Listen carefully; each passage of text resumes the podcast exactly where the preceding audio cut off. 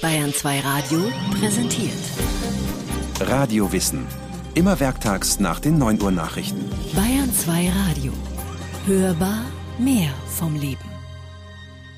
Ja, ich hatte eine berufliche Zeit, in der ich sehr, sehr belastet war und mich überfordert gefühlt habe. Und ich hatte das Gefühl, dass alles in den Kopf steigt, einen hohen Druck im, im, im Kopf, Blutdruck.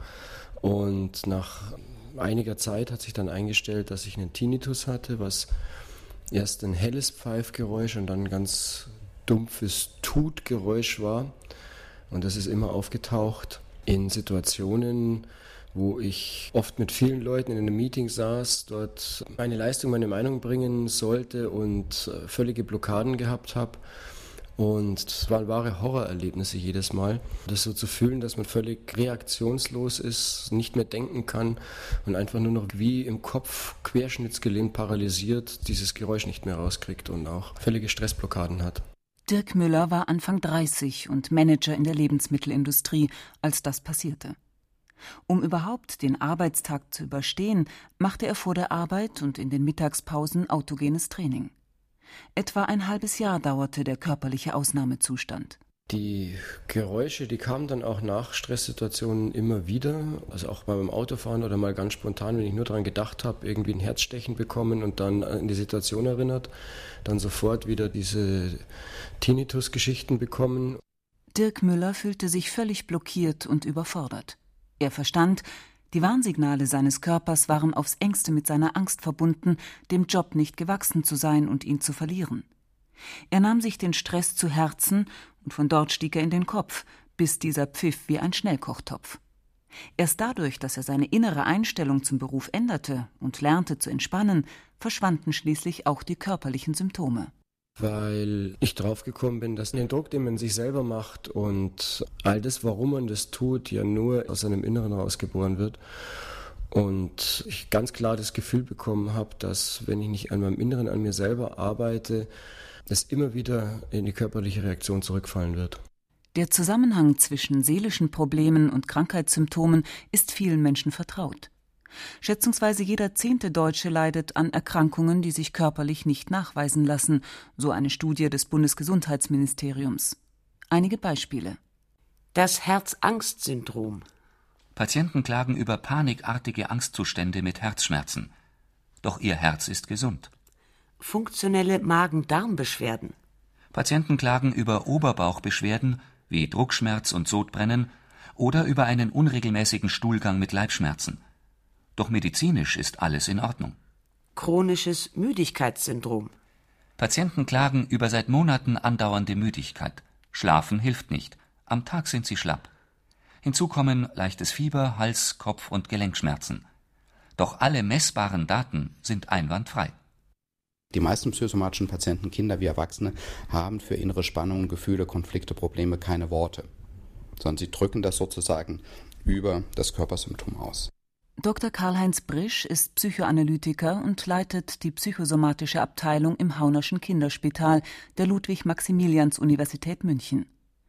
Allen psychosomatischen Erkrankungen, so Brisch, liegt ein innerer Konflikt zugrunde. Konflikte entstehen in der Regel daraus, dass wir auf der einen Seite einen Wunsch haben und auf der anderen Seite eine Angst haben. Und wenn diese Balance zwischen Wunsch und Angst nicht gut gelöst werden kann, dann entsteht daraus ein Dauerkonflikt. Und ein Dauerkonflikt macht eine Daueranspannung. Und eine Daueranspannung kann dann im Körper auch körperliche Dauerreaktionen hervorrufen, die sich dann als körperliche Symptome zeigen. Solche Grundkonflikte können sein der Wunsch nach Versorgung und die Angst vor Abhängigkeit, der Wunsch nach Selbstständigkeit und die Angst vor Kontrollverlust, der Wunsch nach Liebe und die Angst vor Ablehnung. Wenn sich die Seele aufregt, reagiert innerhalb von Sekundenbruchteilen unser Körper. Denn Psyche und Körper sind untrennbar miteinander verbunden. Es gibt keine psychischen Prozesse ohne körperliche Reaktion. Das heißt, der ist ständig mit an Bord und ständig mit dabei, weil der ja sozusagen unsere seelischen Funktionen äh, widerspiegelt, das gesamte Nervensystem.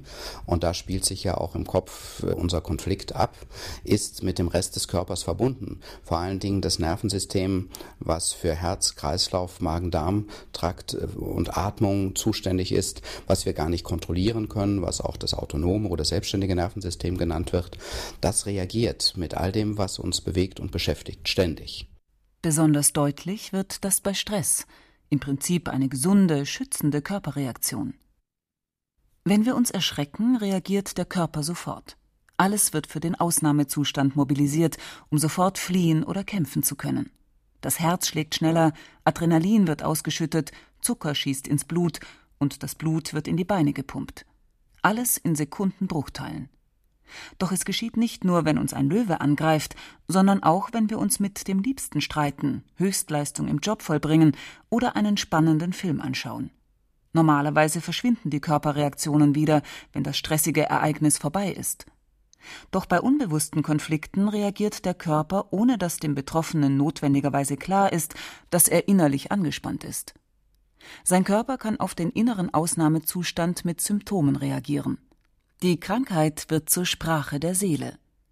Der Arzt und Psychotherapeut Rüdiger Dahlke sieht daher hinter jeder Krankheit einen tieferen Sinn, den es zu entschlüsseln gilt. Also der Körper wäre demnach wie eine Bühne für die Stücke, die im Bewusstsein nicht mehr gegeben werden. Die drücken sich dann, verkörpern sich auf dieser Ebene, wenn wir ihnen keinen Bewusstseinsraum geben. Die Idee wäre natürlich, dass wir ihnen Bedeutung geben und sozusagen aus der körperlichen Ebene wieder zurück auf die Bewusstseinsebene schließen. Bandscheibenprobleme können beispielsweise durch bewusste und unbewusste geistig-seelische Überlastungen entstehen. Ein Schnupfen kann bedeuten, dass man von einer Situation im wahrsten Sinne des Wortes die Nase voll hat. Und auch hinter einer entzündeten, schmerzenden Blase kann eine aus Angst oder Trauer drückende Psyche stecken. Der Volksmund drückt dieses Wechselspiel von Körper und Seele in vielen Redewendungen aus. Es bricht mir das Herz. Ich zerplatze vor Wut. Welche Laus ist dir denn über die Leber gelaufen? Es liegt mir schwer im Magen. Mir geht es an die Nieren. Mir ist der Schreck in die Glieder gefahren. Dass viele Krankheitsbilder auch seelische Ursachen haben, damit beschäftigt sich systematisch die psychosomatische Medizin. Eines der ersten Lehrbücher aus dem Jahr 1943 beginnt mit dem Satz Psychosomatisch ist ein relativ neuer Name für einen Zugang zur Medizin, der so alt ist wie die Heilkunde selbst. Es war schon immer ein Anspruch ärztlicher Heilkunst, den ganzen Menschen zu behandeln, also auch seine seelisch-geistige Welt und sein Umfeld einzubeziehen, wenn es um Diagnose und Behandlung von Krankheiten ging. Der Name Psychosomatik leitet sich aus den griechischen Wörtern Psyche, also Atem oder auch Seele, und Soma, dem Körper, ab. Auch der berühmte Arzt der Antike Hippokrates wusste um den Zusammenhang von Krankheit und Seele. Ganz Griechenland heilte er und erlangte dadurch Bewunderung. So wurde er auch von dem Makedonierkönig Perdikas, der als schwindsüchtig galt, von Staatswegen zu Hilfe gerufen – und er merkte, dass ein seelisches Leiden dahinter steckte. Denn nach dem Tode seines Vaters Alexander hat Perdikas sich in dessen Nebenfrau Phila verliebt. Ihr habe er die Sachlage eröffnet, als er die Beobachtung gemacht hatte, dass Perdikas, wenn er sie sah, wie umgewandelt war. Und so habe er die Krankheit zur Heilung gebracht und sich den König zum Freunde gemacht. Zwar praktizierten bereits die griechischen Ärzte eine Art psychosomatischer Medizin, doch die Grundlage für das heutige medizinische Fachgebiet der Psychosomatik wurde erst zu Beginn des 20. Jahrhunderts gelegt. Psychoanalyse und Tiefenpsychologie ermöglichten mit dem Konzept des Unbewussten eine neue Sicht auf Krankheiten. Sigmund Freud entdeckte ein Phänomen, das er Konversionsstörung nannte. Konversion bedeutet, dass sich starke Gefühle, wenn sie nicht zugelassen oder ausgelebt werden können, in körperlichen Störungen äußern. Bis in die 1970er Jahre hinein nahm man an, bestimmte seelische Konflikte führten zwangsläufig zu körperlichen Krankheiten. Insbesondere für sieben Erkrankungen wurde die Seele verantwortlich gemacht. Asthma, Neurodermitis, Magengeschwür, Bluthochdruck, Magersucht, Schilddrüsenüberfunktion und chronisch entzündliche Darmerkrankungen. Doch inzwischen geht man nicht mehr davon aus, dass all diese Krankheiten rein psychogen sind, sprich von der Seele ausgelöst werden. Für die Entstehung vieler Magengeschwüre gibt es längst eine plausible äußere Erklärung. Meist ist der Keim Helicobacter pylori daran schuld und kann mit Antibiotika ganz ohne Psychotherapie bekämpft werden.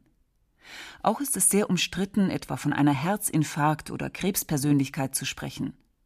Und auch Menschen, die unter sogenannten Somatisierungsstörungen leiden, also Beschwerden wie Kopf- oder Rückenschmerzen, Magendrücken oder Schwindelanfälle haben, für die sich keine körperliche Ursache finden lässt, wollen meist nicht in eine Psychoecke gesteckt werden und unternehmen eine regelrechte Arztodyssee, um die Ursachen herauszufinden.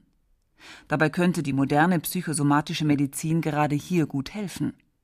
Sie geht davon aus, dass genetische Veranlagung, organische Prozesse im Körper und individuelle Beziehungserfahrungen sich ständig gegenseitig beeinflussen.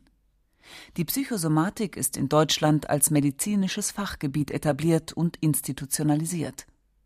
Die Bundesärztekammer definiert die Psychosomatik als eine Medizin für Krankheiten und Leidenszustände, an deren Verursachung psychosoziale und psychosomatische Faktoren einschließlich dadurch bedingter körperlich-seelischer Wechselwirkungen maßgeblich beteiligt sind. In Fachkrankenhäusern, spezialisierten Kliniken und Rehabilitationsstätten werden Patienten mit psychosomatischen Beschwerden behandelt. Forscher und Therapeuten versuchen auf verschiedene Weise, die psychosomatischen Wechselwirkungen bei der Entstehung von Krankheiten zu verstehen. Beispiel Depression. Langzeituntersuchungen zeigen, dass Depressionen die Lebenserwartung senken. Das Risiko für Herzinfarkte und andere Herzleiden steigt, und auch die Knochen brechen bei depressiven Menschen 40 Prozent häufiger als bei psychisch gesunden, so eine zehnjährige Vergleichsstudie. Beispiel Rückenschmerzen. Rund zwei Drittel aller Deutschen klagen jährlich über Rückenschmerzen. Doch nur bei jedem siebten von ihnen lässt sich tatsächlich eine Ursache dafür finden. Orthopäden aus Stanford haben herausgefunden, dass sich Rückenschmerzen sogar anhand eines Persönlichkeitsprofils vorhersagen lassen. Sie beobachteten fünf Jahre lang 50 Probanden, die anfangs keine Beschwerden hatten. Und nicht diejenigen, deren Körperbau es vermuten ließ, bekamen Schmerzen, sondern Menschen, die eher gehemmt waren und Gefühle wenig auslebten. Beispiel Schmerz. Die Universitäten Bonn und Mainz untersuchten, inwiefern negative Kindheitserlebnisse mit chronischen Schmerzkrankheiten zusammenhängen. Die Mediziner verglichen 150 Patienten einer Schmerzambulanz. Kranke, bei denen keine körperliche Ursache für ihr Leiden gefunden werden konnte, mit Kranken, deren Beschwerden medizinisch erklärt werden konnten. Patienten mit unklaren Schmerzen berichteten von traumatischen Kindheitserlebnissen wie Missbrauch, fehlender Zuwendung und Streitereien der Eltern. Dr. Karl-Heinz Brisch hat sich darauf spezialisiert, Kindern mit psychosomatischen Beschwerden und Krankheiten zu helfen. Der Facharzt leitet die Abteilung für Kinder- und Jugendlichenpsychosomatik und Psychotherapie an der Haunerschen Kinderklinik der LMU München. Die jungen Patienten können mit ihren Eltern entweder ambulant zu einer Psychotherapie kommen oder bei schwereren Erkrankungen stationär behandelt werden. Die Klinik sieht aus wie eine Wohngemeinschaft. Keine weißen Räume, sondern bunte, liebevoll eingerichtete Zimmer. Die Kinder essen und spielen gemeinsam mit Krankenschwestern, die keine Kittel tragen und wie nette Mitbewohner wirken. Dr. Brisch beobachtet in seiner Klinik vor allem zwei Arten psychosomatischer Beschwerden und Erkrankungen. Das eine sind Erkrankungen, wo Kinder heftigste Beschwerden haben, wo aber gleichzeitig, wenn man die Kinder untersucht, wirklich kein organischer Befund vorhanden ist, wo der Schmerz sozusagen Ausdruck von einem seelischen Konflikt und einer Anspannung ist. Bereits Säuglinge können psychosomatisch mit Schlaf-, Ess- und Verdauungsproblemen auf große Anspannung reagieren. Bei Kindern treten häufig Magen- oder Kopfschmerzen auf. Heftige Kopfschmerzen können zum Beispiel eine Reaktion auf die Trennung der Eltern sein und so stark werden, dass das Kind gar nicht mehr in die Schule gehen kann und sämtliche Lebensfreude verliert. Das Kind müsste dann in der Therapie mit Hilfe der Therapeuten und der Krankenschwester lernen, den Eltern zu sagen, hallo Papa, Mama, ich habe so Angst, euch zu verlieren und ich wünsche mir, dass ihr wieder zusammen sein sollt und ich halte das überhaupt nicht aus. Das macht mir so Angst, wenn ihr so streitet, euch anbrüllt und ich habe so Angst, dass ihr wieder aufeinander losgeht und euch gar schlagen könntet. Stellt euch vor, wenn einer von euch tot wäre, das wäre furchtbar. Ich, ich würde das überhaupt nicht aushalten. Ich wäre verloren in dieser Welt. Ich brauche euch beide. All das müsste ins Wort kommen. Sind, so Brisch, erst einmal Worte für die Gefühle gefunden, muss die Seele sich nicht mehr über die Krankheit ausdrücken. die Kopfschmerzen verschwinden. Es ist wichtig, früh mit der Therapie zu beginnen, denn man weiß, die frühen Bindungserfahrungen prägen wesentlich die Gehirnentwicklung und damit auch Persönlichkeit und späteres Partnerschaftsverhalten. Neben diesen Krankheiten, bei denen die Ärzte keine körperlichen Ursachen feststellen können, gibt es noch eine zweite Reihe typischer Beschwerden. Die andere große Richtung von psychosomatischen Erkrankungen sind solche Erkrankungen, die aus inneren Konflikten, Spannungen, Schwierigkeiten entstehen, wo aber der Körper so heftig reagiert, dass es tatsächlich auch körperliche Veränderungen gibt. Asthma bronchiale. Asthmatische Beschwerden können, neben anderen Ursachen wie körperlicher Belastung oder Allergien, auch durch emotionalen Stress ausgelöst werden. Bluthochdruck mit unbekannter Ursache. Auch der Blutdruck kann bei emotionalem Stress steigen und in einen Dauerhochdruck übergehen. Chronisch entzündliche Darmerkrankungen. Morbus Crohn ist eine chronische Entzündung der Darmwand, die zu krampfhaften Bauchschmerzen und schleimig-blutigen Durchfällen führen kann. Ist eine Krankheit entstanden, wird sie mit aller schulmedizinischen Kunst behandelt. Doch im Zentrum steht immer die Psychotherapie. Die Behandlung von psychosomatischen Erkrankungen geschieht durch Psychotherapie. Das heißt, man kann auf der einen Seite den Körper stabilisieren, manchmal muss man auch eine Magenschleimhaut schützen, aber äh, letztendlich durch Wort und Beziehung erfährt der Patient Neues, wie er seine Konflikte und Spannungen klären kann, ohne dass der Körper im Übermaß reagieren muss. In einer Psychotherapie bekommen die Patienten das Werkzeug an die Hand, um sich selbst bei Konflikten und Anspannungen helfen zu können. Auch der Arzt und Psychotherapeut Rüdiger Dahlke empfiehlt eine tiefe ans Wesen der Dinge gehende Psychotherapie, die über eine reine Verhaltenstherapie hinausgeht.